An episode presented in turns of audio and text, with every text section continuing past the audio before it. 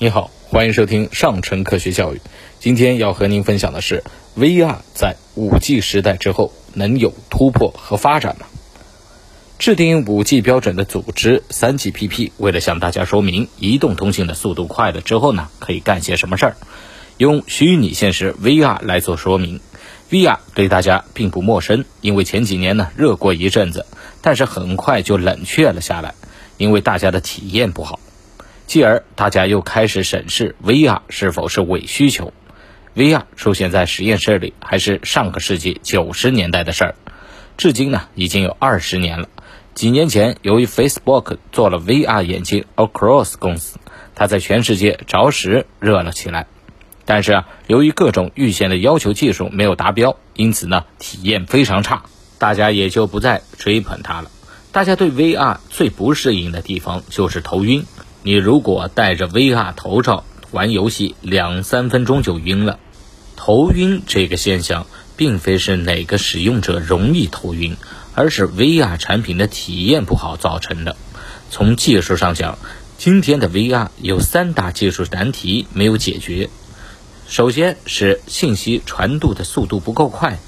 今天四 G 网络的传输力虽然理论值很高，但是每个人实际上分到的也就十几兆，而且呢还不稳定。这样，当你头一转动的时候，图像就跟不上，你就会觉得头晕。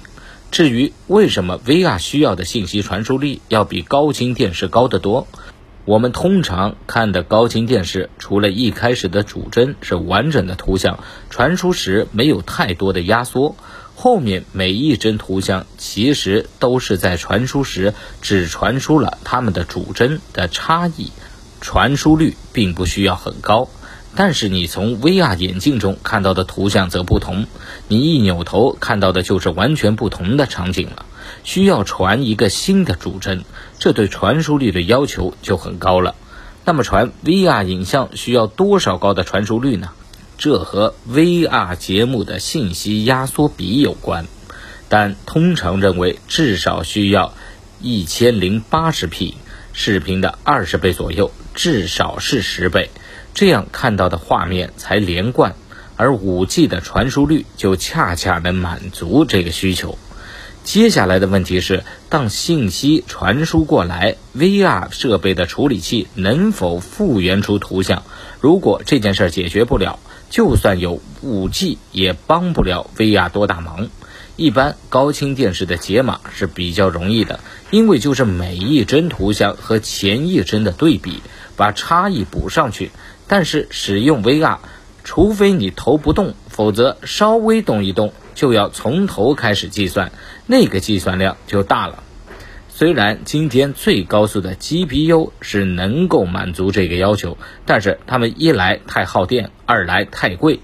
这也是为什么无线的 VR 设备效果难以提升的原因，因为电池不够用。从这个侧面，你也可以看出，我们在信息时代寻求技术突破的一个主旋律，就是提高单位能耗的信息处理能力。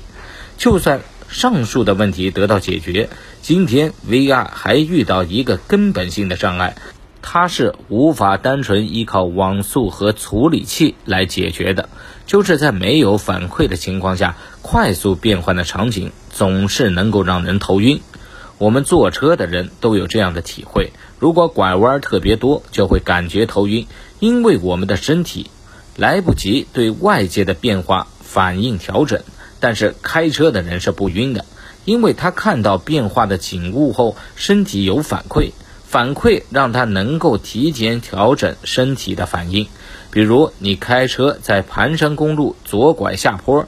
你眼睛看着外面的情景，身体不自觉的在倾斜，脑子已经预估好了下坡的直线加速度和拐弯的向心加速度，对你来讲这些都是很自然的。你如果想拐弯的急一点，你的身体已经准备好了接受更大的加速度，但是你戴上 VR 头盔的时候，头运动所带来的景象变化和身体的反应是联系不起来的，因此最终好的 VR 需要和可穿戴式设备结合，这就能够彻底解决头晕的问题。从上面的分析可以看出，虽然 5G 从理论上可以解决 VR 的信息传输问题，但是只是为 VR 的普及增加了一个必要条件，远非充分条件。好了，今天的分享就到这儿，我们下期节目再见。